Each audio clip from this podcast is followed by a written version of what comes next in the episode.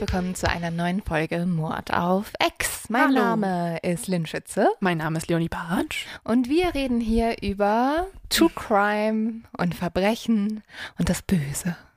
Wir reden über, in dieser Folge reden wir über einen ganz verrückten Fall, oder? Ja, über tatsächlich, in dieser Folge reden wir wirklich über das Böse, über Satan. Mhm. Ich bin schon sehr gespannt. Aber bevor wir uns ans Eingemachte machen, habe ich noch ein, eine Sache. Hast du davon mitbekommen, Lynn? Und zwar, das ist bei mir die ganze Zeit jetzt in der Timeline gewesen, weil sich irgendwelche Leute dazu geäußert haben, ähm, die Petition repostet haben und so weiter. Es steht eine Hinrichtung bevor, und zwar in drei Tagen am Mittwoch. Wenn wir jetzt heute Sonntag aufnehmen, dann äh, bleibt eigentlich nur noch zwei Tage Zeit, um die Petition zu unterschreiben. Denn ich habe es mitbekommen, weil das erste Mal Kim Kardashian das repostet hat. Ähm, sie hat einen Brief an den Governor ähm, of Texas gepostet, in dem sie sich dafür ausspricht, dass eine Frau namens Melissa, Melissa Lucio heißt sie, ähm, dass sie begnadigt wird, ja? Die soll ihr äh, kleines Kind umgebracht haben, oder? Mhm. Von irgendwie aus dem Stockwerk geschmissen haben. Mm, Nee, also genau, die zweijährige Tochter ist gestorben, ähm, Mariah hieß sie. Und als man sie dann in die Gerichtsmedizin gegeben hat, konnte man ganz, ganz viele blaue Flecken feststellen und auch einen gebrochenen Arm und so. Also so ganz Ah. schwere Kindesmisshandlung. Und daraufhin hat man natürlich als erstes erstmal die Mutter und den Vater Ja, verdächtig. Und am Ende hat sich das dann verdichtet und ähm, Melissa Lucio war die Hauptverdächtige und hat sogar auch gestanden. Oh. Aber man zweifelt sehr, sehr, sehr stark an dem Geständnis. Und wer glaubt man, der es stattdessen war? Es, man, also die, mittlerweile sprechen sich sehr viele Leute für Melissa aus und auch das Innocent Project hat sich dem Ganzen angenommen, hat nochmal sich verschiedene andere Gerichtsmedizinerinnen und Mediziner angehört und da kam raus, oder zumindest wurde die Vermutung nahegelegt, dass es ein Unfall gewesen sein soll. Okay, spannend. Ich- also ich bin auch gerade in der Recherche. Ich würde nächste Woche mal ein Update geben, aber ich finde es halt so, ja, schon irgendwie so ähm, schockierend, dass man das so live mitverfolgen kann und weiß, in zwei Tagen beziehungsweise in drei Tagen ist eventuell diese Frau dann tot oder nicht, weil sie vielleicht schuldig war, vielleicht aber auch nicht. Das ist ja da- das wirklich Kritische an der Todesstrafe, warum ich auch denke, dass es die Todesstrafe nicht mehr geben sollte, weil es ja tatsächlich manchmal einfach Fehlurteile geben kann und in diesem Fall finde ich es so absurd, weil es gerade aktuell ja eigentlich noch untersucht wird, oder? Also jetzt, Ja, also Oder ist schon- diskutiert ja, wird genau. zumindest. Tatsächlich, das finde ich was auf jeden Fall, wo ich richtig schockiert war. Ähm, vier von vier oder fünf, es ist, kommt auf die Quelle drauf an, die man Mhm. liest, die Berichterstattung, der Geschworenen von damals, die sich für ihren Tod entschieden haben, die ihren Tod zu verantworten haben, jetzt bald, die rudern jetzt zurück und sagen, sie haben sich geirrt. Das heißt, Oh, die wow. eigene Jury von damals. Ja, es ist schon, also es ist, man merkt gerade, ähm, der Druck ist vor allem in den USA, vor allem in Texas sehr, sehr hoch. Ähm, die, ich habe auch schon selber angefangen, irgendwie dem Governor da zu schreiben. Man kann nämlich auch auf Insta sich irgendwie da beteiligen. Ähm, also auch nochmal hier der Tipp, falls ihr euch mit dem Fall schon etwas auseinandergesetzt habt oder das tun möchtet. Ähm, aktuell gibt es noch die Chance, diese Hinrichtung aufzuhalten. und dann ist halt nochmal sich vernünftig anzugucken, weil ob sie schuldig ist oder nicht, wissen wir ja aktuell nicht. Ja, also es gibt sehr viele Berichte, dass sie unschuldig ist, ne? dass es ein Unfall war, dass die anderen Kinder was gesehen haben, was auf einen Mhm. Unfall hindeutet und so weiter. Aber ich würde dazu eine Folge vorbereiten und es einfach nächste Woche dann erzählen. Ja, finde ich super spannend. genau, und dann gibt es auch ein Update an dieser Stelle, ähm, ob die Hinrichtung wirklich durchgeführt wurde. Oh Gott, schrecklich. Mhm. Also Cliffhanger auf eine ganz, ganz üble und makabre Art und Weise, richtig schrecklich. Ja, dann hoffen wir tatsächlich sehr, dass irgendwas noch passiert, dass dieses Todesurteil nicht vollstreckt wird, dass man sich das nochmal vernünftig anschaut. Mhm. Ich finde die Todesstrafe ja sowieso sehr kritisch. Und um euch ein bisschen aufzumuntern, habe ich noch Mhm. mein zu dumm zum Verbrechen.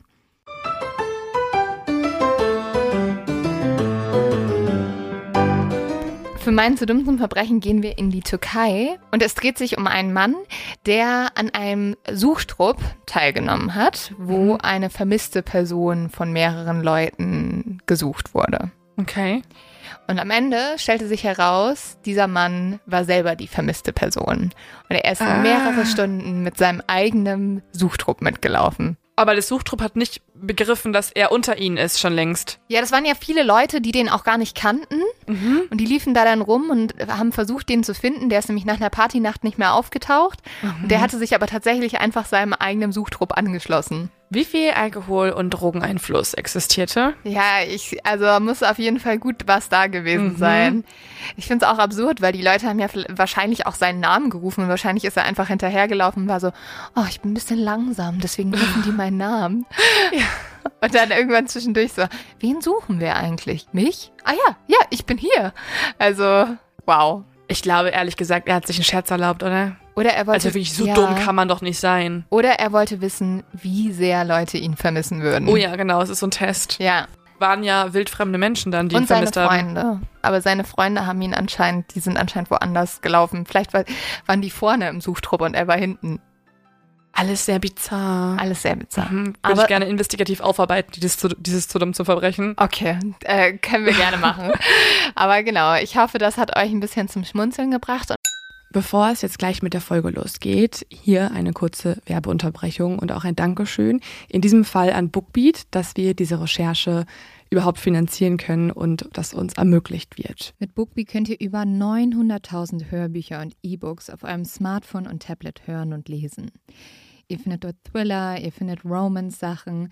Ich war jetzt auch gerade im Urlaub und es ist halt super praktisch, dass du die Sachen auch einfach runterladen kannst, die Hörbücher, und so auch offline hören kannst. Du kannst auch die Lesegeschwindigkeit flexibel anpassen, falls mal schneller gehen soll. Und mit dem Schlaftimer verpasst du keine spannende Minute. Und wir empfehlen euch an dieser Stelle ein Buch, das auch gut zur Folge passt, falls ihr euch mit dem Thema, um das es auch gleich unter anderem gehen wird, noch genauer auseinandersetzen wollt. Dann gibt es auf Bookbeat ein Buch namens Verschwörungsmythen von Michael Blume mit dem Untertitel Woher sie kommen, was sie anrichten und wie wir ihnen begegnen können. In dem Buch beschäftigt sich Michael Blume unter anderem mit Fragen wie steckt Bill Gates hinter dem Coronavirus, um mit dem Impfstoff noch reicher zu werden oder um die Frage, werden in geheimen Fabriken entführte Kinder gequält, um an das begehrte Adrenochrom zu kommen? Und gehört das alles zu einer großen Verschwörung zur Übernahme der Weltherrschaft? All das schaut sich Blume an und zeigt die Schwachstellen von Verschwörungsbewegungen auf und prognostiziert den Niedergang der QAnon-Bewegung um ihren scheiternden Messias Donald Trump. Ich wollte euch jetzt noch erzählen, was ich gerade höre. Das ist Totenfang von Simon Beckett. Ich habe das mal gelesen, aber es ist so lange her, deswegen freue ich mich, dass ich das gerade mal wieder hören kann. Und zwar geht es darum, dass ein Toter in einem abgelegenen Mündungsgebiet in Essex angespült wird. Und die Wasserleiche ist stark verwest, Hände und Füße fehlen, das Gesicht ist nicht mehr zu erkennen. Aber die Polizei ist sich sicher, sie wissen, wer es ist. Es gibt nämlich einen jungen Mann aus dem Ort, der seit Wochen verschwunden ist. Und alles deutet eigentlich auf einen Selbstmord hin. Aber jetzt gibt es jemanden, der zweifelt. Das ist der forensische Anthropologe Dr. David Hunter. Nämlich am nächsten Tag wird ein Fuß geborgen und Dr. David Hunter ist sich sicher, dieser Fuß gehört zu einer anderen Leiche. Und kurz darauf treibt ein weiterer Toter im Wasser. Also ihr merkt, hier ist viel los und äh, Simon Beckett schreibt auch einfach sehr, sehr toll. Also kann ich gut empfehlen. Wir haben auch noch was für euch. Ihr könnt Bookbeat jetzt 60 Tage lang kostenlos testen und erhaltet Zugang zu über 900.0nd Büchern.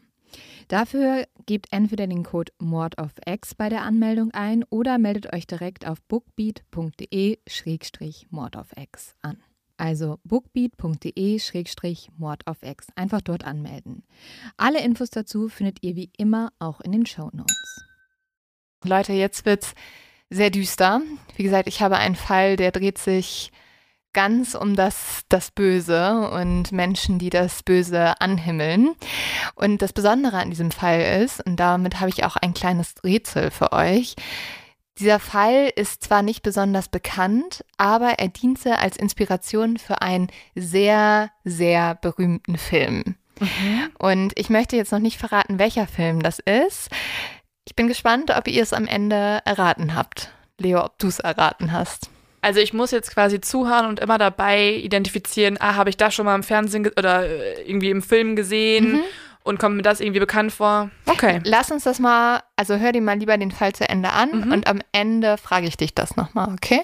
Aber kurz vorher, wir haben ja schon vorhin einmal kurz erwähnt und auch schon besprochen, jetzt im Vorgespräch, Satanismus ist ein großes Thema, ne? Satanismus ist ein großes Thema. Hm, das grenzt natürlich schon mal die Auswahl ein. Keine Komödie mehr, eher ein Keine Horrorfilm. Eher ein wow, Horrorfilm, Surprise. ja. Die große Überraschung. Ähm, gut, ja, let's go. Okay, dann fangen wir mal an mit dem Fall. Und zwar beginnt diese Folge mit Travis. Travis sitzt in einem Jeep und er ist gerade auf dem Weg, seine Freunde zu treffen. Er fährt jetzt durch seine Heimatstadt, das ist ähm, Ario Grande in Kalifornien, und er hört seine Lieblingsmusik. Und seine Lieblingsmusik ist von der Death Metal Rock Band Slayer. Und ich lese euch jetzt mal einen der Soundtexte vor, die Travis gerade hört. Du wartest auf die Stunde, die bestimmt wurde, um zu sterben. Hier auf dem Tisch der Hölle.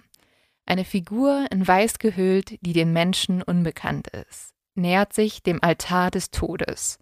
Der hohe Priester wartet mit einem Dolch in der Hand, um das jungfräuliche Blut zu vergießen. Satan Schlechter, der zeremonielle Tod, antwortet auf jeden seiner Aufträge. Hm. Also das hört Travis jetzt so zum Entspannen, während ja. er gerade mit seinem Auto rumfährt. Und die Freunde von Travis, die er jetzt treffen wird, sind auch alle sehr große Fans von dieser Metal-Band Slayer. Eins ihrer Lieblingsalben der Band nennt sich Hell Awaits, also die Hölle wartet. Und ein Songtitel, den sie auch besonders gerne mögen, ist Necrophilie. Ach so, so heißt ein Song. Ja. Oh. Also wie du merkst, es sind Songs, die sich eigentlich mit Dingen beschäftigen, über die wir auch sehr viel in diesem Podcast mhm. reden. Also eigentlich wären Travis und seine Freunde alle große Exis, wenn sie ja, in Deutschland leben ich, würden. Weiß ich jetzt nicht, weil im Gegensatz zu uns finden die Sachen eher cool mhm. und wir äußern uns da ja eher ein bisschen abfällig drüber. Also findest du das merkwürdig, dass man sowas hört? Ja, aber ich hatte mal irgendwann die Erkenntnis, dass mega viele Leute, die so Heavy Metal oder sowas hören, eigentlich so richtig, richtig liebe Menschen sind. Mhm. Also man würde immer denken, die haben irgendwie krasse Tattoos, irgendwie Ledermäntel um und lange Bärte oder so. Und das sind immer die nettesten eigentlich. Ja. Und das ist aber eine Erkenntnis und deswegen hatte ich keine Angst mehr, weil ich hatte sonst, also als ich noch ganz jung war, fand ich es immer einfach nur ein bisschen creepy. Also ähm, der Text deswegen, ist ja auch super creepy. Ja, der, ne? der, Text ist krank, aber ganz ehrlich, ich glaube, super viele Texte, gerade in diesem Genre, müssen auch so sein, weil stell mal vor, da schreit jemand und dann kommen so Gitarre und dann kommt noch so, so ein krasses Schlagzeug und dann singt er so, ich will dich zurück, du bist die Liebe meines Blumen, Lebens. sind was Schönes. und das geht ja auch nicht. Das heißt, er ja. muss auch, da muss irgendwie halt der, die Hölle drin vorkommen oder Blut oder irgendein Satan oder so. Ja, aber was zum Beispiel. Ich würde ja, halt nicht so mit Spannen ja. hören. Obwohl mega viele hören auch kranken Techno und denken, so beim Frühstück oder so. Ich habe Freunde, die hören es beim Frühstück. Und da denke ich mir ja. auch so, what the fuck? Aber also dieser Songtext, den ich dir vorgelesen habe, an was erinnert dich das denn? Also was findet denn statt in diesem Song? Hm, also, lass uns nochmal analysieren. Also, jemand wartet auf die Stunde, die an, in der er sterben wird. Also es geht um Tod. Es geht um jemanden, der ermordet wird. Und auf dem Tisch der Hölle, und dann heißt es ja noch, der hohe Priester wartet mit einem Dolch in der Hand, um das jungfräuliche Blut zu vergießen. Also irgendwer ermordet halt eine Jungfrau. Ja, also es ist eigentlich, finde ich, wie aus so einem Film, wo so ein satanistisches Ritual durchgeführt wird. An einer oder? Jungfrau, ne? Auf einem Altar. Also mhm. dieses typische Bild, Männer in schwarzen Kutten mm. rammen einer Frau einen Dolch ins mhm. Herz. Mhm. Ich frage mich, warum es irgendwie immer eine Jungfrau sein muss. Also auch eine Frau ja. wäre schon echt heavy. Warum, ist, warum muss es immer noch spezifischer genannt ja, werden? Ja, weil das dieser komische Glauben ja. von äh, Jungfräulichkeit ist, dass man nur dann rein ist, was äh, kompletter Bullshit ist. Okay, aber also, aber Travis findet das schon irgendwie auch einen cool, coolen Ja, Inhalt, er mag den Song sehr Song. gerne, genauso wie seine Freunde. Und diese Freunde sind tatsächlich jetzt zumindest auf den ersten Blick nicht so gruselig, weil sie sind sehr jung. Mhm. Also ähm, ich stelle euch einmal diese Freundesgruppe vor. Es sind vier Jungs. Mhm. Joe ist der jüngste, der ist 14 Jahre alt, also wirklich noch sehr jung. Ein Kind. Ja, ein Kind. Jacob ist 15 Jahre alt, Royce ist 16 und Travis selbst ist 17 Jahre alt. War das Kriterium, dass die immer ein Jahr älter sein müssen? Vielleicht. Wenn jemand noch rein darf, die Gruppe, dann nur ein 18-Jähriger. Du darfst nicht so alt sein wie ich. Nein. ähm, alle vier Jungs sind so als Troublemaker bekannt. Das liegt daran, dass sie entweder gar nicht oder nur noch sehr selten zur Highschool gehen und extrem viele Drogen nehmen, Echt? gerade für ihr Alter. Ja, also sie hm. nehmen Speed, LSD, Koks und sie ähm, riechen immer wieder so an Kleber. Oh ja. Ist das ein Ding? Ja, ja, das ist richtig krass. Aber was, was macht das mit einem, weißt du das? Mm, Ich glaube auch einfach irgendeinen Rausch. Ich weiß mal, das ist eine ganz komische Story, die ich mir irgendwie, die mir irgendwie hängen geblieben ist. Das war richtig gruselig. Irgendwann mal meine Oma, die wohnt an so einer, in der Nähe sind so Gleisschienen ähm, und Züge fahren vorbei und dann hat sich irgendwann mal jemand von Zug geschmissen und dann meinte ich so, boah, wie krass. Und dann hat meine Oma gesagt, da hat immer ein Kleber gerochen und hat es nicht mehr ausgehalten. Das, das ist bei mir im Kopf irgendwie hängen geblieben. Also seit ich das jetzt gehört habe, möchte ich, glaube ich, wenn ich irgendwann Kinder haben sollte, niemals, dass die einen Kleber in die Hand nehmen, weil, also da müssten doch eigentlich sämtliche Kindergartenkinder total high auf Kleber glaub, sein. Das ist schon ein bisschen anders, aber Okay, ja gut. Ah, ja. Also- aber die sind auf jeden Fall experimentierfreudig, ne? Ja, ich finde, die nehmen ganz schön krasse Drogen dafür, dass sie so jung sind. Ne? Mhm. Also das sind sowieso krasse Drogen, aber halt wirklich mit 14 Speed, LSD und Koks zu nehmen. Ja. Also wow. Die Jungs hängen außerdem vor allem immer an einem Ort rum, der The Pipe of Death genannt wird. Und zwar, weil dort mal ein Junge runtergestürzt ist und gestorben ist. Und die Jungs machen dann auch immer so Mutproben, dass sie dort balancieren und schauen, ob jemand runterfällt. Also alles ein bisschen komisch. Mhm. Haben die vielleicht auch nicht ganz so stabile Elternhäuser, wo Mhm. sie dann irgendwie flüchten wollen und sich in so Abenteuer reinwerfen oder so? Ja, also es, man findet tatsächlich wenig über die Elternhäuser heraus, aber du kannst ja davon ausgehen, wenn du als 14-Jähriger sämtliche Drogen nimmst und deine Eltern das nicht mitbekommen und nicht zur Schule gehst, dann kommst du wahrscheinlich nicht aus dem besten Elternhaus. Die Jungs verbindet alle ein Traum. Sie wollen nämlich berühmt werden. Sie wollen Rockstars werden, genauso wie die Mitglieder der Band Slayer, wo sie ja große Fans von sind. Deswegen haben sie auch ihre eigene Band gegründet, welche den Namen Hatred, also Hass, trägt. Und die Jungs haben auch bereits einige Songs aufgenommen und da singen sie vor allem über Satan und Gewalt. Sie haben auch ein erstes Album produziert und davon 200 Kopien gemacht, die wurden aber bisher nicht verkauft. Der jüngste der Gruppe, Joe, der ist auch so ein bisschen der Anführer, obwohl er der jüngste ist, ist sich ziemlich sicher, dass, dass sie noch nicht berühmt sind und sich die Alben nicht verkaufen. Vor allem daran liegt, dass die Gitarrenkünste der Band einfach nicht gut genug sind. Mhm. Der hat's also analysiert. Ja, Und was ist Joes ähm, Aufgabe in der Gruppe? Er ist dann wahrscheinlich nicht der Gitarrenspieler, oder? ich glaube, die spielen alle ein bisschen Gitarre. Ich weiß es aber ehrlich gesagt auch nicht genau. Aber er sagt halt immer wieder, ja, also wenn, wenn wir alle richtig geil Gitarre spielen könnten, dann wären wir schon längst berühmt. Mhm. Wenn die Jungs An sich gar nicht mal so falsch, die Aussage, ne? Wenn sie alle richtig geil, also so richtig geil Gitarre gibt- spielen ja. können mit 14, 15, 16 und 17, dann äh, wären sie wahrscheinlich auch irgendwann berühmt. Ja gut, aber es gibt auch sehr viele junge Leute, die sehr gut Gitarre spielen können und nicht berühmt sind, ne? Aber das ist so ein bisschen, was er als Problem ansieht. Und die Jungs machen nicht nur zusammen Musik, sie gucken zum Beispiel auch sehr gerne Filme, während sie dabei Cannabis rauchen. Mhm. Und sie gucken vor allem gerne einen besonderen Film, der heißt River's Edge. Und den mögen sie auch so gerne, weil unter anderem zu dem Soundtrack gehören auch immer wieder Songs von Slayer. Und in diesem Film geht es darum, dass der Hauptprotagonist seinen Freunden gesteht, dass er seine Freundin ermordet hat. Erstochen hat, eher Mhm. gesagt. Und die Jungs schauen diesen Film jetzt so oft, dass sie ihn sogar auswendig können. Und dann sprechen sie sich immer gegenseitig die Lines vor. Also es ist wie so ein Mantra für sie. Mhm. Wie jetzt die Vorbilder, die die Jungs ja in Musik und Film haben, fangen sie an, sich in so einem Grunge-Look zu kleiden, also auch so ein bisschen Heavy-Metal-Style. Und sie fangen auch an, ihre Sprache zu verändern. So nennen sie jetzt ein hübsches Mädchen, ab jetzt nur noch Satans Witch, also Satans Hexe. Und wenn ihnen etwas Spaß macht, sagen sie cool sacrificed, also cooles Opfer. Mhm. Also mega merkwürdig. Also sie haben sich einfach zu sehr inspirieren lassen von diesem Film, ne? Ja, und von der Musik halt auch, ne? Mhm. Also es ist sogar die Musik beeinflusst, die ehrlich gesagt noch mehr als dieser Film. Und dann gibt es ja noch den jüngsten, Joe. Und Joe ist auch wirklich so ein bisschen derjenige, der so, ja, die Gruppe antreibt. Und vor allem Joe ist fasziniert von Satan. Es ist geil, dass der 14-Jährige die Gruppe anführt. Also Ja. das ist eine seltene Sache, oder? Dass der Jüngste so viel. Es sei denn, er ist halt sehr dominant und die anderen nehmen sich Mhm. eher zurück, ne? Mhm. Und Joe ist auch so ein bisschen bekannt als ein richtiger Creep. Das liegt daran, dass er sich immer wieder auf Mädchen fixiert, die er dann ganz toll findet. Und anstatt irgendwie die nach einem Date zu fragen, fängt, fängt er an, ihnen zu folgen und sie zu stalken. Doch keines der Mädchen mag Joe, weil Joe ist so ein bisschen gruselig, weil er trägt immer sehr schmutzige Klamotten und er hat so fettige lange Haare und die hängen ihm immer nur im Gesicht. Und wenn Joe nicht gerade Mädchen stalkt, dann liest er ehrlich gesagt alles, was in Verbindung mit Satan steht. Und hier stößt, Das macht ihn vielleicht noch gruseliger als die schmutzigen Klamotten. Ja, das auch. Und das Stalken macht ihn vielleicht auch sehr gruselig. Genau.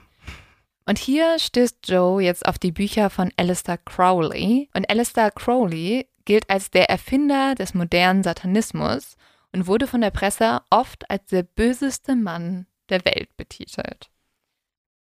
In einem seiner Bücher wird ein Ritual beschrieben, welches einem zu mehr Kraft und Power verhelfen soll.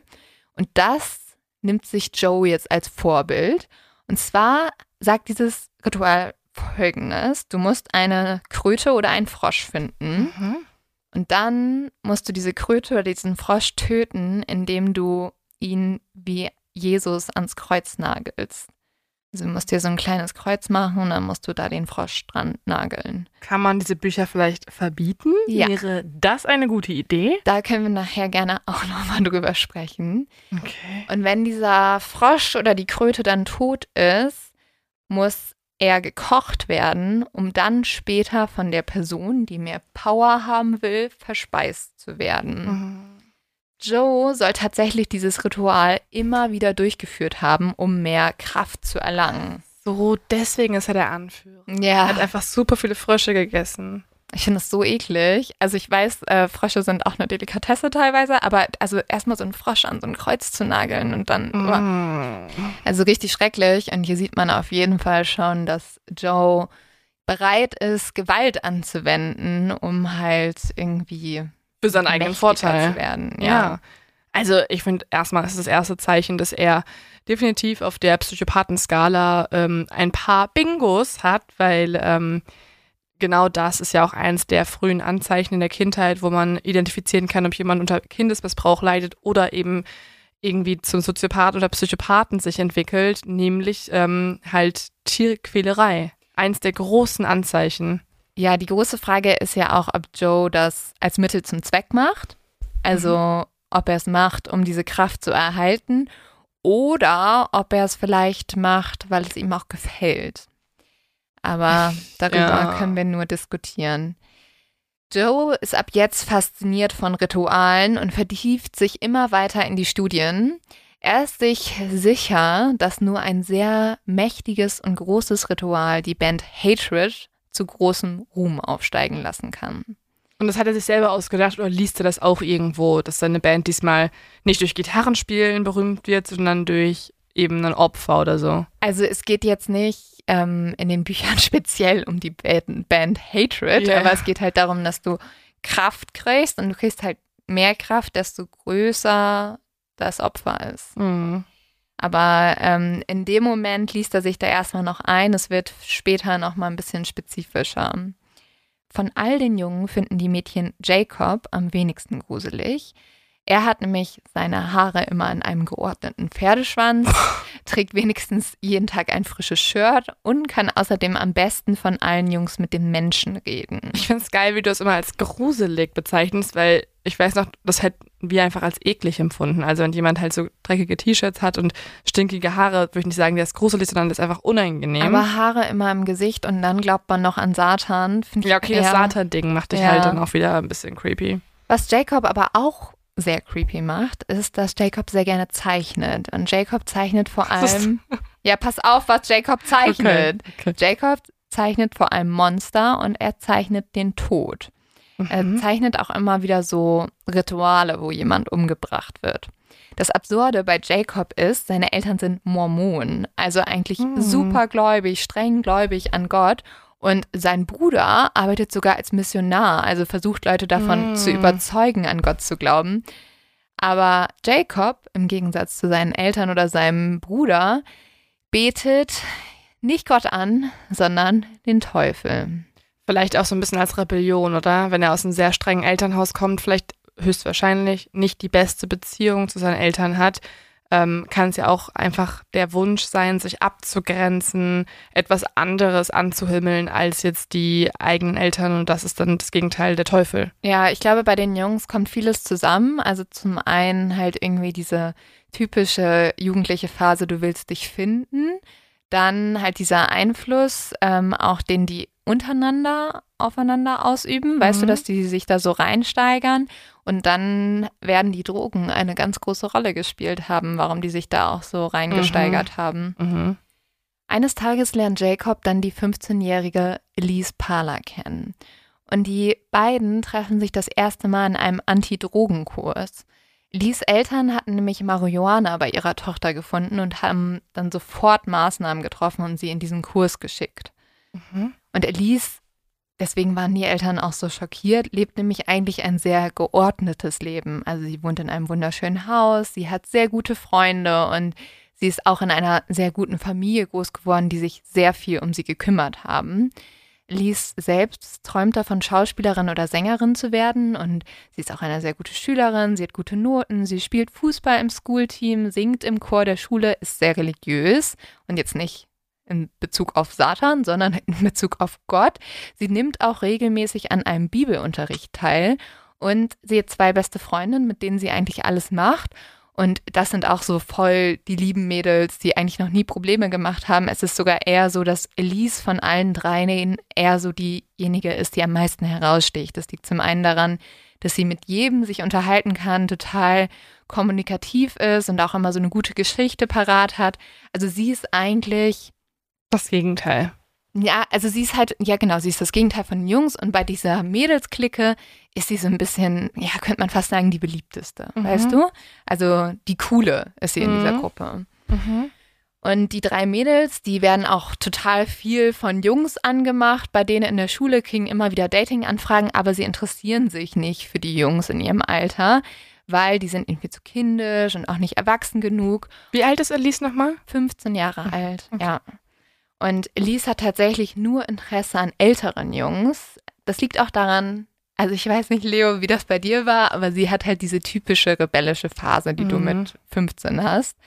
Ähm, sie schleicht sich immer wieder aus dem Haus, raucht Marihuana und trinkt Alkohol. Hattest, hattest du auch so eine Phase? Ja, ich glaube, ich habe mein erstes Bier auch mit 15 getrunken. Mhm. Ich weiß auch noch, ich und eine Freundin, bei uns war das ehrlich gesagt voll ähnlich. Man hatte kurz so eine Phase, da dachte man irgendwie, dass es cool, das alles zu machen, vor allem das zu machen, halt bevor man es durfte. Mhm. Da haben wir teilweise im Garten gezeltet und dann sind wir halt irgendwie rausgesneakt und haben auch sind so Partys gegangen. Mhm. Im Nachhinein finde ich das auch nicht mehr cool, dass ich da war und meine Eltern hätten das ganz scheiße gefunden, das weiß ja, ich. Ja, ja klar, man wollte es ausprobieren, ne? Ja, oder man hat so scheiße gemacht, irgendwie so Sangria am Bahnhof getrunken oder so. Also das ist so eine rebellische Sache, aber oft kriegt sich das ja wieder ein und man ist ja trotzdem irgendwie ein gutes Kind, ne? Ja, also man konnte es halt auch gut verstecken, ne? Bei mir ja. war es halt so, meine Eltern würden jetzt nicht denken, dass ich jedes Wochenende, ich war damals viel alkoholreicher unterwegs als jetzt zum Beispiel. Ja, so Fall. Also nicht mit 15, aber dann mit 18 irgendwann oder 19 wow, also. Ich finde, man hat auch richtige, nee, also ich muss tatsächlich sagen, ich habe mit 15 richtigen Müll getrunken, den ich jetzt nie wieder trinken würde, weil du konntest dir ja noch keinen Alkohol ja. kaufen und du hast immer das genommen, was so dir Leute gegeben haben. Ja, so den billigsten Wodka in irgendeinem Saft oder sowas. Ja, ja, genau. Also ganz eklig. Und genauso ist es ein bisschen auch bei Elise, die probiert sich halt aus, die will irgendwie alles mal mitbekommen. Ähm, und ähm, rebelliert halt so ein bisschen. Es liegt zum einen daran, dass sie einfach ihr Leben extrem langweilig findet, weil mhm. ihr Leben auch sehr schön ist. Und sie geht halt voll viel ins Kino mit ihren Freundinnen. Da äh, läuft zum Beispiel gerade Interview mit einem Vampir. Mhm. Das war so der erste Vampirfilm und sie wünscht sich halt so ein bisschen Abenteuer, wie auch in diesen Filmen, die sie halt immer mit ihren Freundinnen schaut. Sie wirkt ehrlich gesagt wie so ein richtiges White Girl, das einfach ein bisschen zu sehr im Luxus aufgewachsen ist und jetzt sich ein bisschen Abenteuer suchen möchte. Ja, die möchte. halt ein bisschen zu gutes Leben bisher hatte. Mhm. Also ehrlich gesagt, ich war wirklich, this is me mit 15 gefühlt, ehrlich gesagt. Es ist sehr, ja, es ist das sehr typische Teenager-Girl aus, aus halt Oberschicht. Ja, oder Mittelklasse auch, ne? Also sobald du irgendwie von den Eltern relativ gut was mitbekommen, also einfach irgendwie ein gutes mhm. Leben hattest und warst so, ja, ich musste mir noch nie um was Sorgen machen, dann äh, ja, suchst du dir ein bisschen Abenteuer. Und sucht sie sich jetzt vielleicht die falsche Person, um dieses Abenteuer umzusetzen, nämlich jemanden von den Hatred Boys.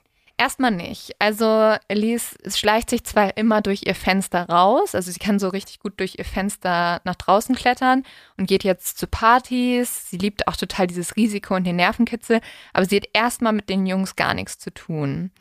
Aber jetzt passiert ja Folgendes. Elise Eltern finden bei ihr Marihuana. Dann kommt leider auch noch der Moment, dass ihre Schule bei den Eltern anruft, weil sie tatsächlich im Unterricht, ähm, also sie hatte vorm Unterricht Marihuana geraucht und Alkohol getrunken. Hm. Nicht so cool. Ähm, und das erzählt die Schule und jetzt sind halt die Eltern mega entsetzt und stecken sie in dieses Entzugsprogramm. Und eigentlich hoffen die Eltern damit, dass sie die rebellische Phase ihrer Tochter damit so in den Griff kriegen. Also wenn es das erste Mal ist, dass es passiert ist und sie es gerade mal ausprobiert hat, finde ich schon ein, ein bisschen vielleicht überzogenen, äh, eine überzogene Ja. Maßnahme, dass sie direkt, dass sie den direkt in Zug machen soll. Also ich glaube, das sind so Kurse, ne? Also das sind jetzt nicht so, also da ähm, geht sie ein paar Stunden hin. Das ist jetzt nicht, sie geht nicht in eine Klinik, so, ne? Okay. Aber trotzdem, ja, es ist schon ein strenger Schritt und was vor allem. Das war in so eine Zelle, kalter Entzug. Nein. Das Problem, also ich glaube, da wird einfach drüber aufgeklärt, dass halt Mhm. Drogen schlecht sind. Das Problem ist natürlich, dort sitzen auch Menschen, die ein viel schlimmeres Drogenproblem haben als Elise und auch vielleicht ein schlechterer Umgang sind. Zum Beispiel halt Jacob. Und obwohl Jacob und Elise kaum miteinander sprechen in diesem Entzugsprogramm, kann der 16-Jährige ab jetzt das hübsche Mädchen nicht mehr vergessen und erzählt auch all seinen Freunden von Elise. Hm, Ich vermute Schlechtes. Elise wiederum findet Jacob eigentlich total gruselig. Also sie macht mit ihren Freundinnen immer so Listen, also auch so ein typisches Teenager-Ding, so die heißesten Jungs, was weiß ich was. Und dann machen sie zum Beispiel auch so eine Liste an Jungs, welche sie ungern nachts in einer dunklen Gasse treffen würden.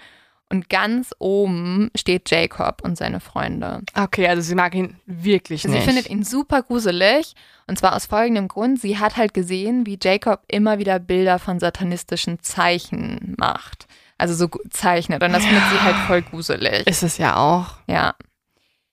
Jacob zeichnet aber nicht nur satanistische Bilder, sondern genauso wie seine Freunde betet er tatsächlich auch Satan an. Es ist jetzt so, dass Joe auch alle anderen von diesen Lehren von Satan überzeugt hat und alle sind begeistert. Es geht sogar so weit, dass sie sich alle eine Membership-Karte für die Church of Satan kaufen. Mhm. Kostet 100 Dollar. Ich, ich finde auch, also Was macht man dann da? Keine Ahnung. Ich finde, das klingt auch so ein bisschen wie, da wollte jemand Geld machen. Da ist übrigens so der Beginn des Internets. Und dann äh, verkauft er im Internet so Church of Satan Mitgliedskarten. Vor allem, wofür brauchst Ja, du die? das ist so wie diese äh, Moneymaker-Seminare. So, Ja. wir lernen äh, für 3000 Euro, wie du Geld machen kannst und zum Millionär wirst. ja, Ja.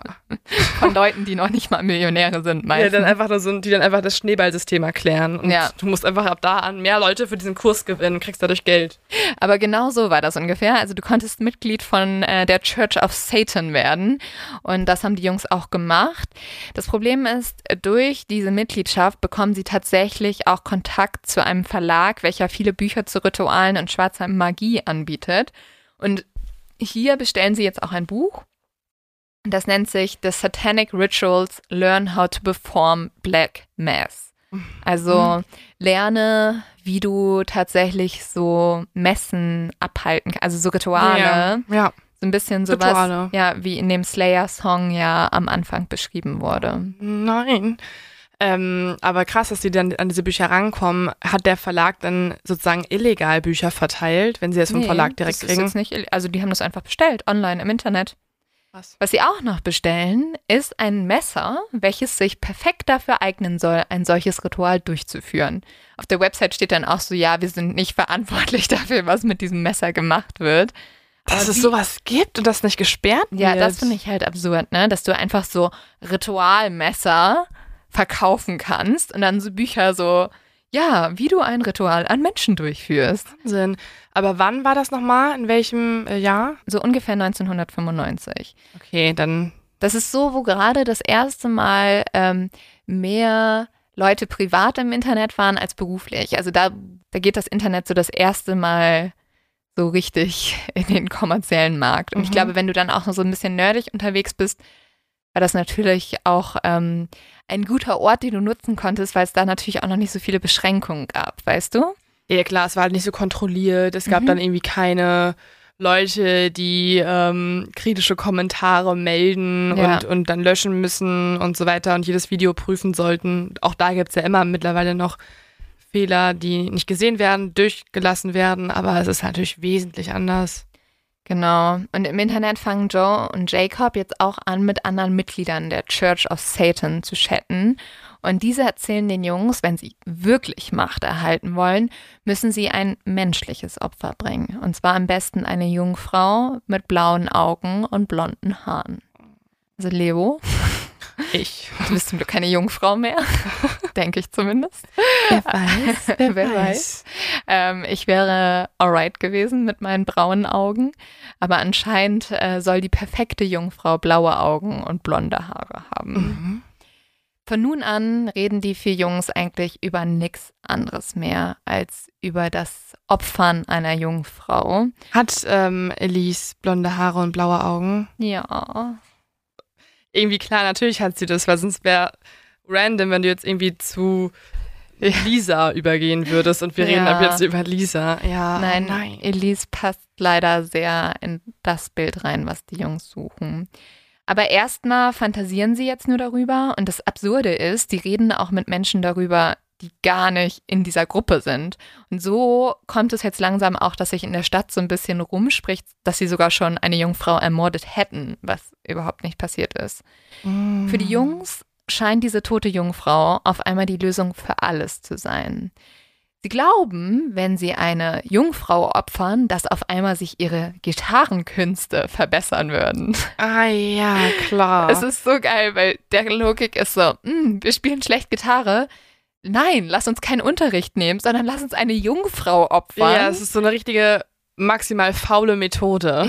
Ja. Also klar, eine Jungfrau zu opfern ist wahrscheinlich auch echt viel Arbeit. Du musst sie erstmal fangen, dann musst du sie töten, alles wieder aufräumen und so weiter. Aber es geht schneller, als über zehn Jahre hinweg perfekt irgendwann Gitarre zu erlernen. Ja, genau. Dann machen wir doch lieber das.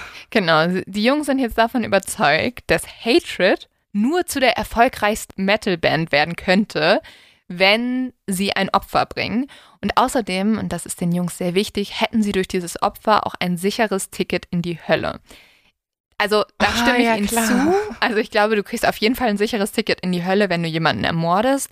Aber ich verstehe auch noch nicht so ganz, warum man ein sicheres Ticket in die Hölle haben will. Mhm. Also denken die, sie chillen da einfach mit Satan ich glaube, sie denken, sie werden da zu Königen gemacht oder so, weil sie haben ja schon voll viel für Satan getan und dann gibt es Leute, die kommen in die Hölle, ohne das wirklich für Satan getan zu haben. Zum Beispiel BTK hat es eher für sich selbst gemacht oder ah. einen Gacy, weil er selber Spaß haben wollte und die haben es halt dann schon für Satan erbracht, die Opfer, und deswegen werden die da bevorzugt.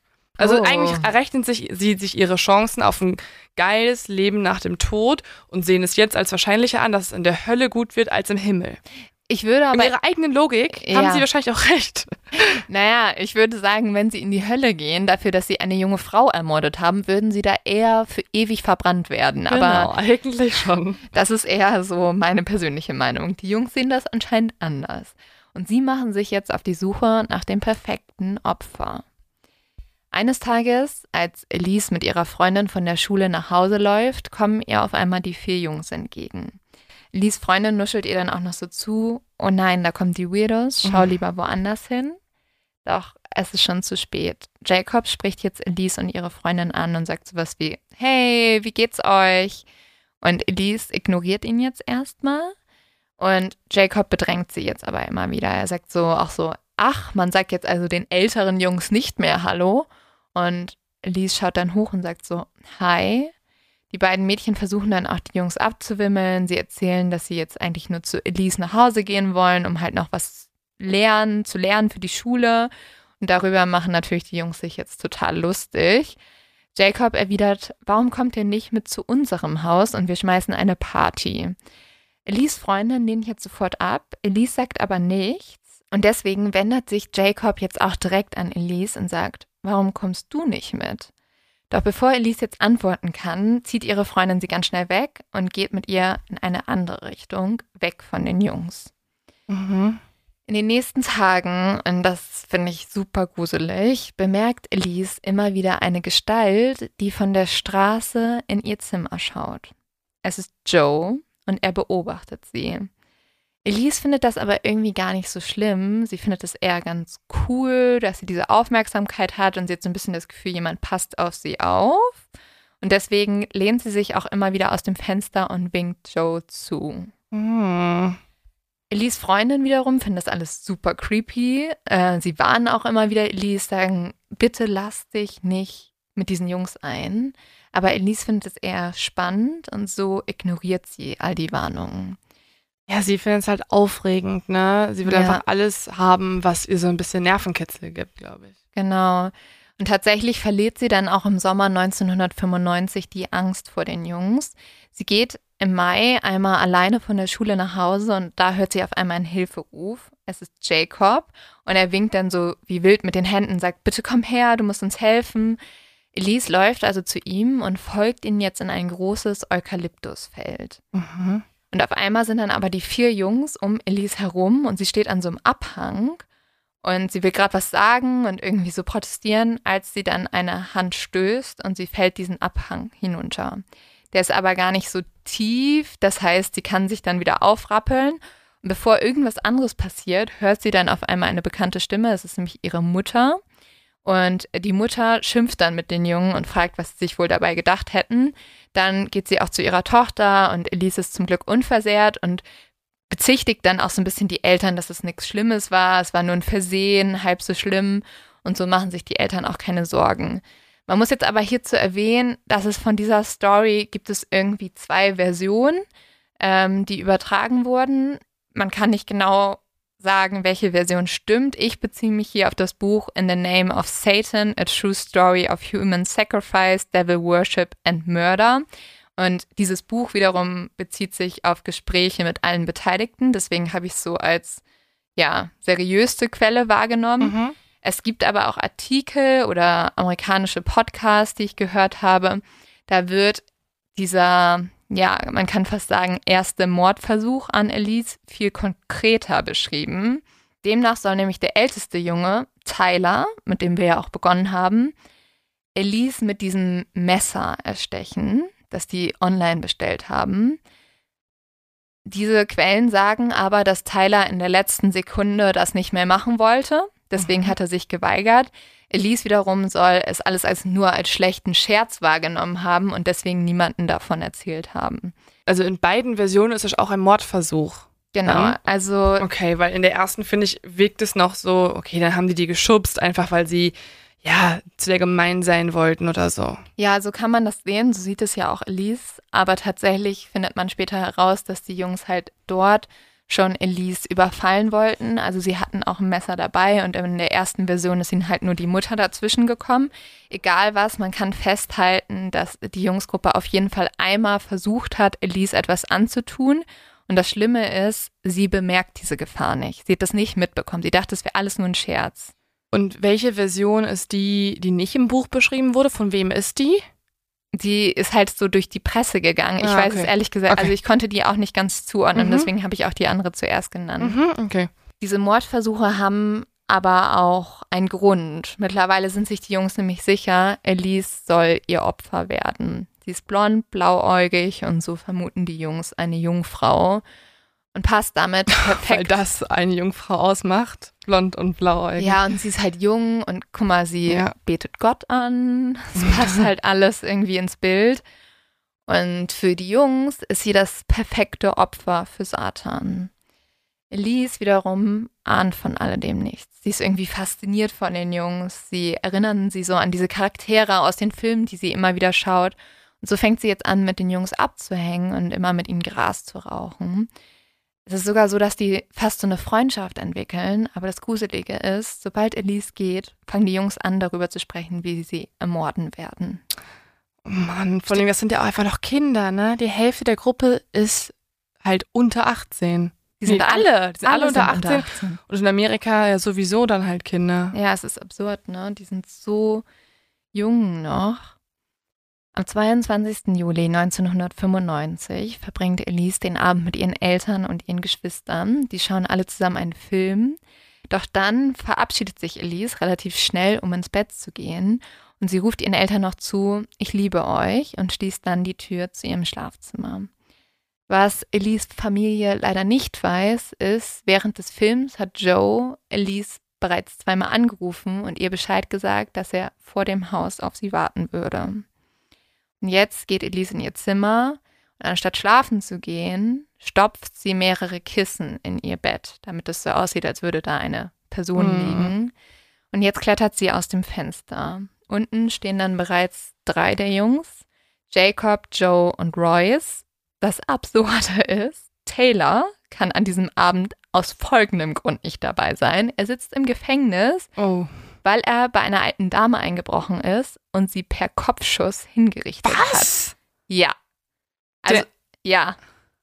Also, äh, du merkst schon, dass ähm, die Gewaltbereitschaft in dieser Gruppe anscheinend extrem hoch ist. Was ist das denn auch für ein Grund? Ja. Yo, sorry Boys, ihr müsst dann leider die Jungfrau alleine schlachten für Satan, weil ich habe jetzt schon eine alte Frau erschossen. Ja, also wahrscheinlich hat er dort eingebrochen, ne? Aber dass er dann gleich einfach eine alte Frau ermordet, ist halt krass. Ja. Ja. Also deswegen sind die Jungs jetzt noch zu dritt. Joe, Jacob und Royce machen sich jetzt mit Elise auf den Weg zu diesem Eukalyptusfeld. Es ist in dieser Nacht super heiß in Kalifornien. Es ist so heiß, dass sich sogar so ein Schleier aus Staub über die ganze Stadt gelegt hat.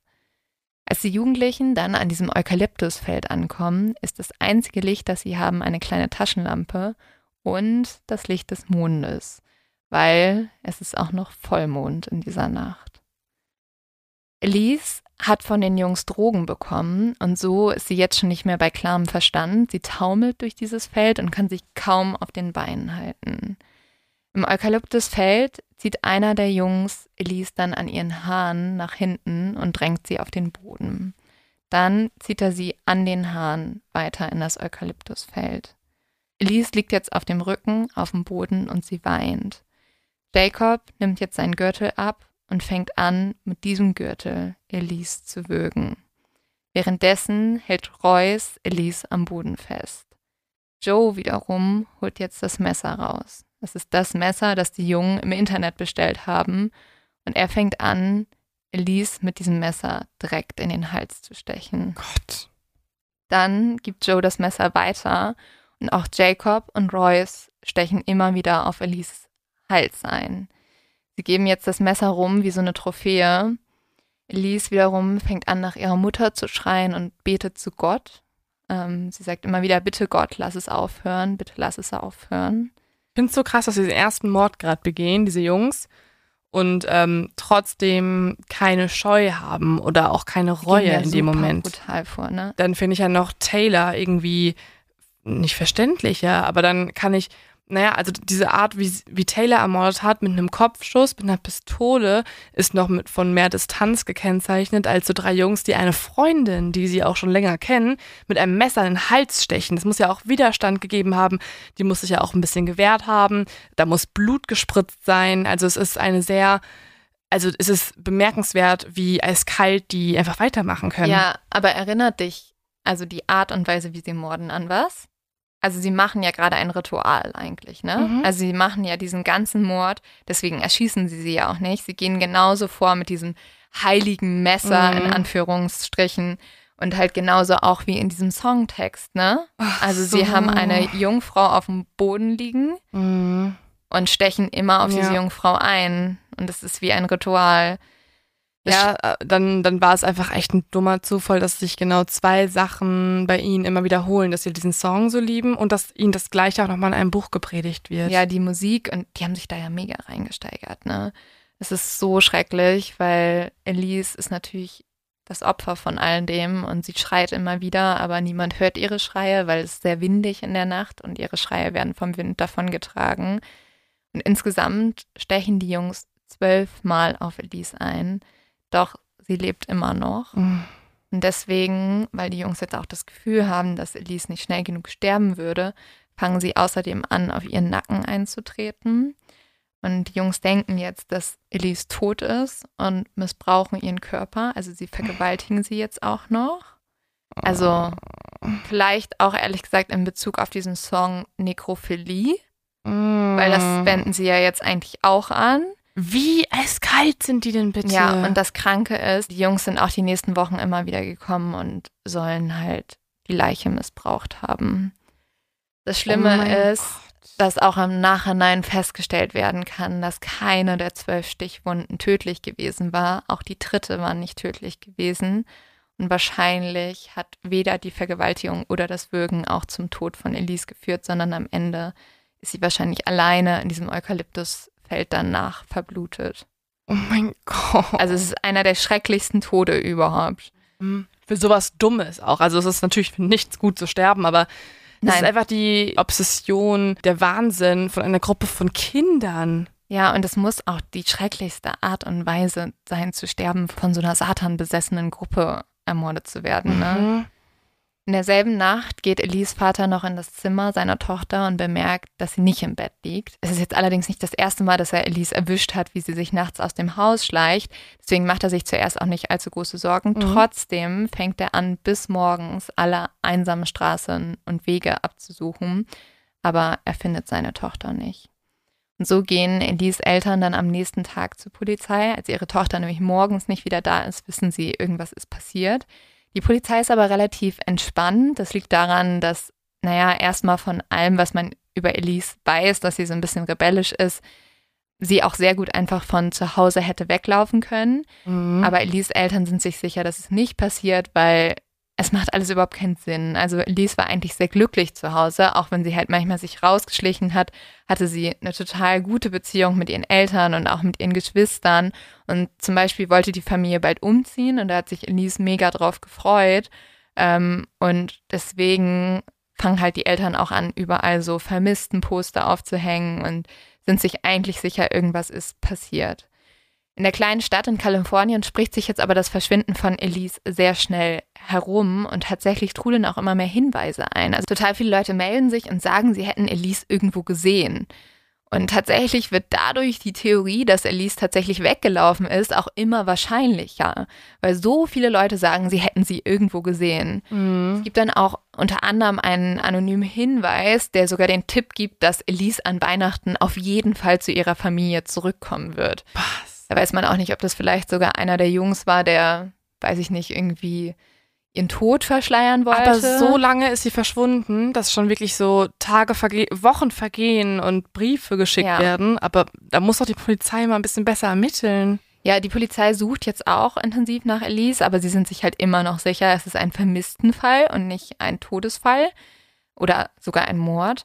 Ähm, das geht dann so weit, dass Elise Oma sogar in einer Videobotschaft sich im Fernsehen an ihre Enkeltochter wendet und sie fleht, nach Hause zu kommen. Sie sagt, sie soll sich keine Sorgen machen. Sie könnte auch erstmal bei ihrer Oma wohnen und die beiden würden dann über alle Probleme sprechen und es würde alles gut werden, wenn Elise nur nach Hause kommen würde. Mhm. Es vergehen Wochen, es vergehen Monate und nichts passiert. Tatsächlich dauert es neun Monate, bis ein Was? entscheidender Moment in diesem Fall kommt. Und dieser entscheidende Moment passiert nicht durch die Polizei, sondern dadurch, dass ein Junge die örtliche Polizeiwache betritt. Es ist Royce, also einer der Täter. Mhm. Und er hat die letzten Monate das Bild der toten Elise nicht mehr aus seinem Kopf bekommen. Er hat nämlich tatsächlich das Gefühl, die tote Elise würde ihn verfolgen. Und an diesem Tag hat er gerade ein Poster gesehen von Elise und da hat er gemerkt, er kann es nicht mehr. Er muss etwas sagen. Wahrscheinlich verfolgt ihn Elise wirklich gewissermaßen, weil Ja. überall halt Poster hängen, weil alle über sie sprechen und ihre Oma im Fernsehen ist. Natürlich fühlt er sich verfolgt. Er Ich kann muss ja nicht sagen, entgehen. Ich hoffe auch ein bisschen, dass wenn es Geister gibt, dass Ja. tatsächlich die tote Elise ihn verfolgt hat. Ja, bitte. Ja. Das zweite Ding, das sagt Royce jetzt erstmal nicht, das kommt aber später raus und das ist wahrscheinlich auch eher der Grund, warum Royce zur Polizei geht, ist, dass er sich mittlerweile von den anderen Jungs distanziert hat. Er ist nämlich einer derjenigen, der am meisten von seiner Schuld zerfressen wird. Er sitzt zuerst immer alleine in seinem Zimmer, schreibt ganz viel Tagebuch, schreibt alles auf, was passiert ist, schreibt auch die schrecklichen Gedanken auf. Also unter anderem schreibt er auch, dass Jungfrauenblut das ultimative Opfer ist. Es ist aber so, dass ihn wirklich seine Schuld zerfrisst. Und jetzt fängt er an, in die Kirche zu gehen, anstatt an Satan zu glauben. Und Royce glaubt jetzt an Gott. Er redet auch immer wieder mit einem Priester, fragt ihn um Rat, sagt, was soll ich tun? Mhm. Generell wird ganz schön viel geglaubt äh, in diesem Fall. Ja, also. Und in sehr vielen Extremen auch agiert. Ja, ich glaube, Glaube kann auch echt äh, sehr zerstörerisch sein. Aber in diesem Sinne ist jetzt Glaube etwas Gutes, weil Royce merkt durch seinen Glauben an Gott, dass er etwas Falsches getan hat und er fängt an, sich von den Jungs zu distanzieren. Dadurch wächst aber auch seine Angst vor den ehemaligen Freunden, denn es gibt eine Regel, das ist sogar auch ein Songtext von Slayer. Du bist entweder mit uns oder du bist gegen uns. Ja, ich glaube, so funktionieren ja sehr viele kriminelle Gruppen. Ne? Sobald ja. du dich traust auszutreten, muss es natürlich eine sehr große Strafe geben oder Racheaktion, die vielleicht auch mit dem Tod endet, weil sonst würden Leute ja auch alles ausplaudern können und ähm, keine Skrupel haben auszutreten, genau wie bei den Hells Angels oder so. Und es gibt noch ein zweites Problem. Joe und Jacob haben immer wieder angedeutet, dass sie noch einen Mord begehen wollen. Und Royce ah. hat halt ah. mittlerweile Angst, dass er der Nächste sein wird. Und so entscheidet er sich halt zur Polizei zu gehen und er gesteht jetzt alles. Er führt die Polizei sogar zu Elise und berichtet genau, was passiert ist. Als Joe und Jacob daraufhin festgenommen werden, gestehen sie auch sofort die Tat. Sie sind sogar ein bisschen stolz drauf. Joe gibt auch zu, dass er die Idee hatte für die Tat. Er sagt aber auch, dass alle, auch Royce, die Tat begehen wollten und auch zusammen begangen haben. Und so kommt es, dass alle Jungs sehr lange Gefängnisstrafen bekommen. Sie müssen alle mindestens 25 Jahre ins Gefängnis. Ja, also ich finde es schon eine extrem hohe Strafe dafür, dass sie Jugendliche waren und dass ja auch anscheinend die Drogen einen, einen großen Einfluss gespielt haben. Aber es ist natürlich ein brutaler Mord, den sie begangen haben. Man muss auch sagen, es ist ein Mord, der damals das ganze Land halt schockiert hat. Und ich glaube, hat vielleicht auch ein bisschen was reingespielt, dass man so dieses Satan-Ding unterdrücken wollte oder so. Ja, also theoretisch hätten die auch ähnlich wie in anderen Fällen, über die wir diskutiert haben, äh, wahrscheinlich auch eher eine therapeutische Unterstützung gebraucht oder ähm, irgendwie eine Sicherheitsverwahrung in der Psychiatrie und ich weiß ja nicht, ob sie es bekommen haben, aber reine nee, also Gefängnisstrafe. Wurden, also so wie sie untersucht wurden, wurden sie eigentlich, soweit ich gelesen habe, halt als gesund befunden und deswegen einfach nur ins Gefängnis gepackt. Ähm, es gab auch, also es gibt nur Berichte darüber, dass Royce sich anscheinend total gebessert haben soll im Gefängnis. Also der hat auch seinen Uni-Abschluss dort gemacht so sich mega vorbildlich verhalten haben. Mhm. Und deswegen gab es auch letztes Jahr die Chance, dass er auf Bewährung rauskommt. Das ist super krass, ne? Der ist dann irgendwie äh, in seinen 40ern, ne? Was? Also, ähm, ja, aber das Ding ist, also sogar Elise Eltern haben eigentlich gesagt, dass sie das in Ordnung fänden, wenn Royce rauskommt. Und er war ja auch derjenige, der das der Polizei gemeldet mhm. hat und so, ne? Ja, der war wahrscheinlich einfach nicht er selbst, beziehungsweise ich kann mir schon vorstellen, dass halt dann die Drogen auch bei ihm psychologisch was ausgelöst haben, wie zum Beispiel eine Psychose oder andere induzierte äh, Drogenfolgen. Ja, und auch diese Gruppenmentalität äh, hat bestimmt auch was bewirkt. Ne? Mm. Äh, und deswegen wurde seine Bewährung tatsächlich auch zunächst zugelassen. Aber in Amerika ist es so, dass der Governor immer noch so das letzte Wort hat. Und tatsächlich hat der Governor von Kalifornien Widerspruch eingelegt. ah, okay. So befinden sich alle drei Jungs noch im Gefängnis.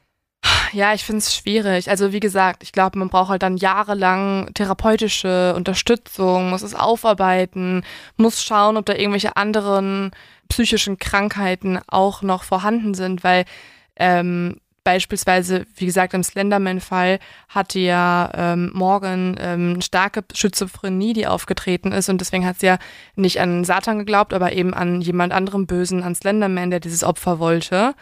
Und ähm, da ist ja ganz klar, sie braucht halt ihr Leben lang Unterstützung, weil das so schwerwiegend ist, dass man das nicht wegkriegt, zumindest bis heute nicht. Das ist ja der aktuelle Stand ja. erst. Also so eine Krankheit, also so eine psychotische mhm. Krankheit konnte jetzt nicht festgestellt werden.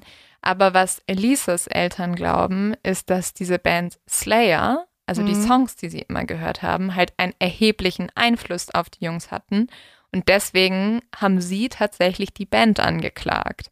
Weil Aber sie, das finde ich auch komisch. Ja, sie klagen also, sie halt also an, weil sie sagen, dass halt genau diese Songtexte genaue Anweisungen gegeben haben, wie Elise gestalkt werden sollte, vergewaltigt werden sollte, gefoltert und danach getötet mhm. worden. Sie sagen auch, dass es den Künstlern total scheißegal ist, was zum Beispiel Kinder und Jugendliche machen, wenn sie diese Songs hören. Sie kümmern sich nur um das Geld, das sie damit machen.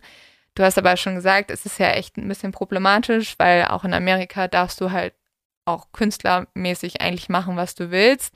Und die Anklage scheitert dann auch, da die Band laut dem First Amendment das Freedom of Speech hat, also ja. sagen darf, was sie wollen. Ja, ist leider einfach so, oder halt auch künstlerische Freiheiten gegeben werden müssen. Und ganz ehrlich, mit der Logik kannst du tatsächlich jeden True Crime Podcast anklagen ne? und sagen, dass es da Anweisungen gab, wie man Mord begeht, weil wir beschrieben haben, wie halt Elise ermordet wurde. Ja, tatsächlich. Beziehungsweise äh, Harry Potter kannst du verklagen, weil Mord drin vorkommt und man vielleicht an Voldemort glaubt oder du mhm. verklagst ähm, ja, das, also, Tatort. Ja, natürlich in diesen Songs wird halt auch ähm, Mord verherrlicht, ne? Also es wird ja als was Tolles irgendwie beschrieben. Ja, aber so ist ja quasi eigentlich die ganze Religion des Satanismus, oder?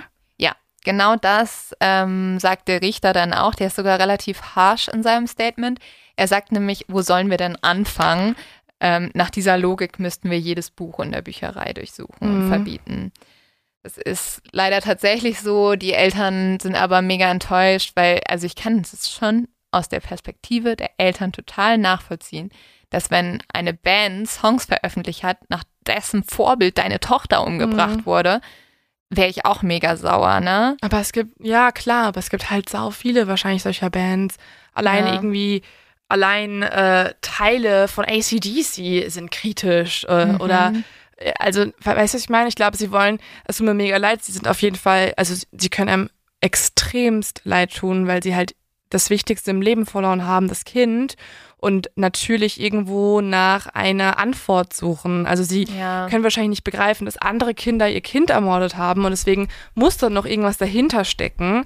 Mhm. Ähm, und, und dann sehen sie es halt in der Musik, die Antwort. Aber ich glaube, leider brauchen diese Jungs einfach extrem viel psychologische Unterstützung, um da rauszukommen. Ja, das Krasse ist auch, dass also die Familie von Elise zerbricht tatsächlich komplett an dem Tod ihrer Tochter. Mhm. Ähm, die sind auch mittlerweile, müssen die von Welfare le leben, also wie mhm. Hartz IV, mhm. weil ähm, der Vater nicht mehr arbeiten kann. Die sind total psychisch am Abgrund. Das ist ganz, ganz schrecklich, was mit mhm. dieser, was das auch mit der Familie gemacht hat.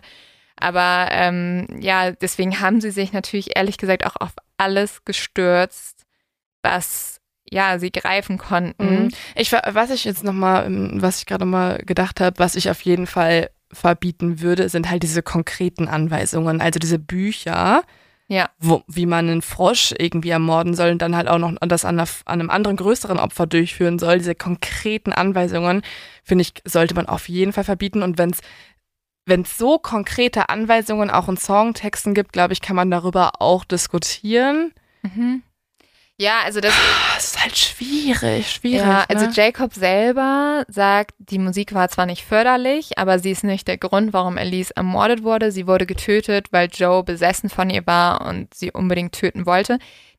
Dem stimme ich aber auch nicht so ganz zu. Also die anderen Jungs schieben Joe sehr vor. Die sagen, mhm. er war irgendwie der Haupt. Ähm, Junge, der das irgendwie äh, alles initiiert hat, aber also sie haben es am Ende doch alle gemacht und ich glaube, sie haben sich dort auch schon reingesteigert äh, und die Frage ist ja tatsächlich, welche Schuld trägt da diese Musik? Das ist ja eine Riesendiskussion. Ich habe auch mal nachgeschaut, also es gibt tatsächlich äh, eine relativ neue Studie, die wurde 2019 gemacht, die zu der Erkenntnis kam, Death Metal äh, steigert die Gewaltwahrnehmung nicht. Mhm. Also, ähm, dass es nicht dazu beiträgt, dass Leute eigentlich gewalttätiger werden.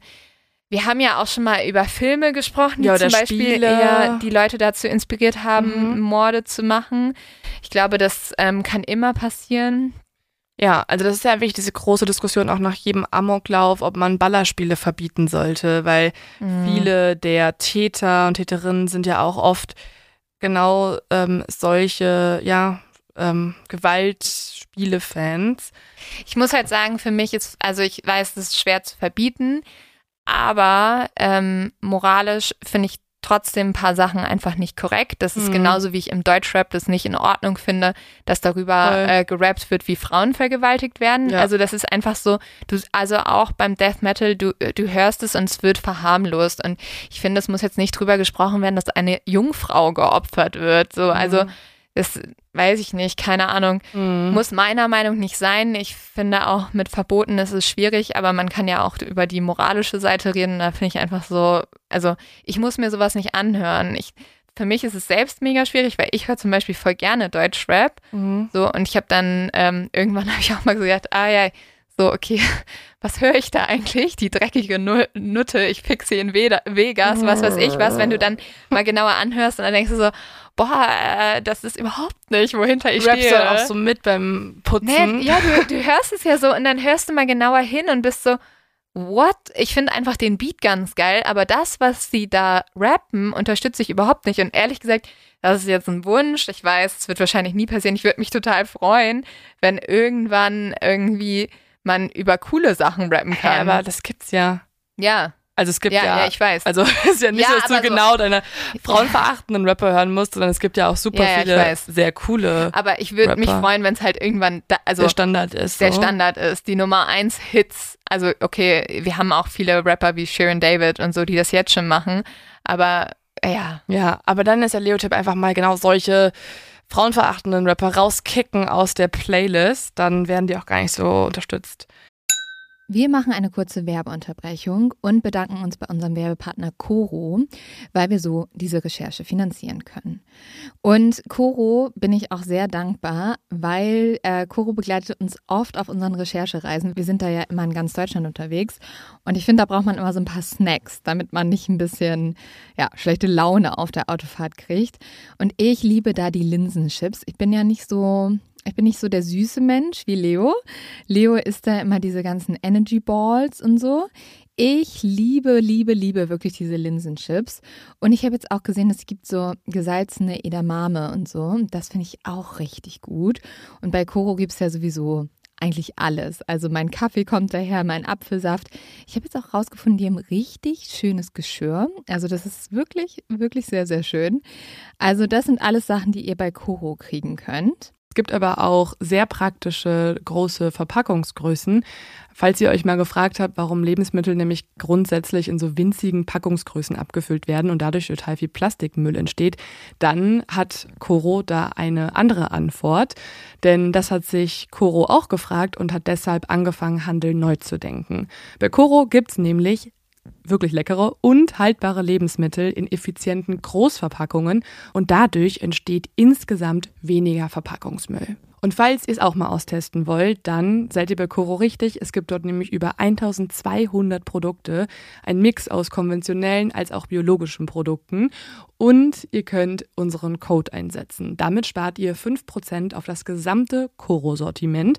Und der Code ist Mord auf X. Einfach alles zusammengeschrieben und groß. Mord auf X, das einfach unter www.corodrogerie.de einlösen bis zum 31. Dezember 2024 und dann 5% auf alles sparen. Natürlich nochmal alle Infos in der Folgenbeschreibung. Und Leo, jetzt kommt natürlich noch die allentscheidende Frage. Hast du eine Idee, für welchen Film dieser Fall als Inspiration gedient haben könnte?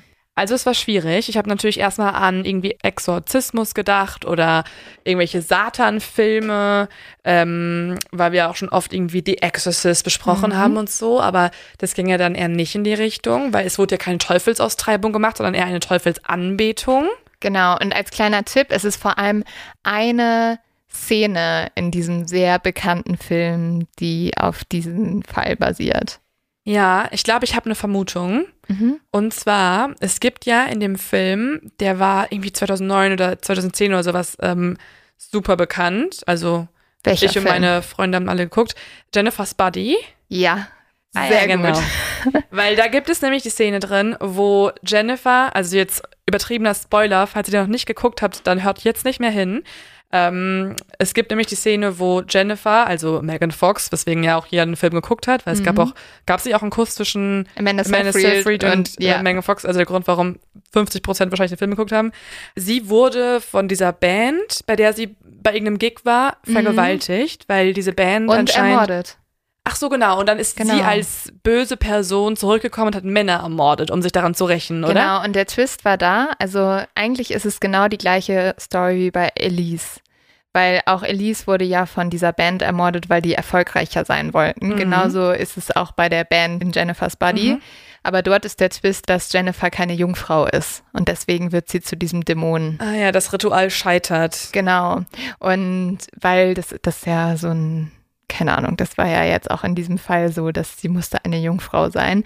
Und Mhm. deswegen haben die es so weitergesponnen und dann nimmt Jennifer in diesem Film halt Rache an den ganzen Männern, die ihr sowas Schlimmes angetan haben. Haben die Produzentinnen und Produzenten des Films das zugegeben oder irgendwie bestätigt, dass es auf diesem Fall Nee, es Beruht. wurde, also es wurde jetzt nie offiziell so richtig zugegeben, aber es ja ist wahrscheinlich halt, auch geschmackslos, ne? Ja, genau. Aber es ist so offensichtlich, weil selbst, also da, die einzige Sache, die eigentlich nicht eins zu eins stimmt, Mhm. ist, dass Elise blonde Haare hat und äh, blaue Augen und Jennifer Mhm. nicht, weil tatsächlich auch dieser ganze Punkt mit ihren Freundinnen, ne, die Mhm. so Ihre Freundin ist ja eher voll lieb und will sich nicht mit den Jungs abgeben und sagt Mhm. ihr, ja, geh nicht mit denen mit. Und genauso ist das bei Jennifer's Buddy. Also Amanda Seyfried sagt noch, bevor Jennifer mit den Jungen mitgeht, nee, geh da nicht hin, die sind nicht nett. Mhm. Also äh, es gibt einfach extrem viele Parallelen Mhm. und deswegen wird das schon sehr stark vermutet, dass sich die Skriptschreiber daran orientiert haben. Mhm.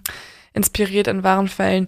Ja, das ist aber auch ein, ein Film, wo man es wahrscheinlich dann, äh, wo es wirklich geschmacklos wäre, wenn man das irgendwie im Vorspann schon zeigen würde. Ja. Beruht teilweise auf einer wahren Geschichte. Ist ja Vor auch allem, weil schräg. wenn man bedenkt, dass Elise Eltern ja auch wirklich richtig zerbrochen sind, Ja. auch daran, dass es irgendwie diese Songs dazu gab und so, das ist natürlich irgendwie, wäre für die wahrscheinlich Aber es war nicht, nicht so gut. leicht, das zu identifizieren, weil es ja auch nur eine Szene ist bei Jennifer's Body. Ist ja nicht, Mhm. dass sie dann Männer am Ende tötet und auffrisst oder was auch immer sie da tut. Das passiert ja nicht in dem Fall jetzt, sonst wären wir ja paranormal gerade. Ja, aber sagt uns doch mal Bescheid, ob ihr das auch erkannt habt. Und wir haben noch einen Leos-Tipp, oder? Der Podcastpreis. Wir nerven euch so lange. Wir werden euch jeden Tag nerven, ja. Wir werden es auch, wir werden auch, wenn der Podcastpreis schon vorbei ist, weiter nerven, Ja. wenn ihr nicht abstimmt. Also und wenn wir auch verloren haben, dann nerven wir euch ja, trotzdem natürlich, dann weiter. machen wir euch dafür verantwortlich. Ne? Wir sind dann so richtig beleidigt und produzieren keine Folgen mehr. Allem- Oder wir machen nur ja. noch den Pre-Talk eine Stunde lang und nur noch Kommentare die ganze Zeit. Ja, wenn ihr nicht abstimmt. Vor allem, ich muss sagen, diese Abstimmung ist die leichteste Abstimmung, die ich je gemacht habe, weil du klickst wirklich nur auf den Link und musst auf Abstimmen klicken und Mhm. Kann das man war's. eigentlich mehrmals mit so Privatmodus oder so mehrmals abstimmen? Naja, also wenn ihr rein theoretisch verschiedene Geräte bei euch rumliegen habt, dann könntet ihr natürlich auch Ich glaube, damit, nee, nee, stopp, stopp, das schneiden wir mal besser. Ich glaube, damit disqualifizieren wir uns, oder? Ich sage ja, rein theoretisch in einer hypothetischen Welt Mhm. könnte man, was natürlich niemand hier tun möchte. Denkst du, es gibt tatsächlich noch irgendwelche Exis da draußen, die es noch nicht gemacht haben, die Ja, noch nicht abgestimmt haben? Denkst du, das wäre so, das wäre wirklich dreist, finde ich, von den Exis, die es noch nicht gemacht nee, es haben? wäre wirklich enttäuschend. Mhm. Ich wäre nicht sauer, ich wäre enttäuscht. Ja. Mit diesem traurigen letzten Input äh, würde ich diese Folge verlassen und Wir wollen ja nicht betteln, aber wir betteln. wir werden weiter nerven, Leute. Es geht immer noch weiter. Nee, Danke, wir gehen dass- jetzt schön in die ja. Outro-Musik über und ähm, Bedanken uns dafür, dass ihr zugehört habt. Der vierte Leo-Tipp ist, ähm, alle abstimmen, die die Petition von Melissa Lucio gesehen haben und denken, dass diese Frau unschuldig ist und nicht in drei Tagen hingerichtet werden Genau. sollte. Dazu dann nächste Woche mehr. Mhm. Und ansonsten, wir wünschen euch alles Gute. Habt, habt eine schöne Woche, ihr Lieben. Ciao, ciao. Tschüss.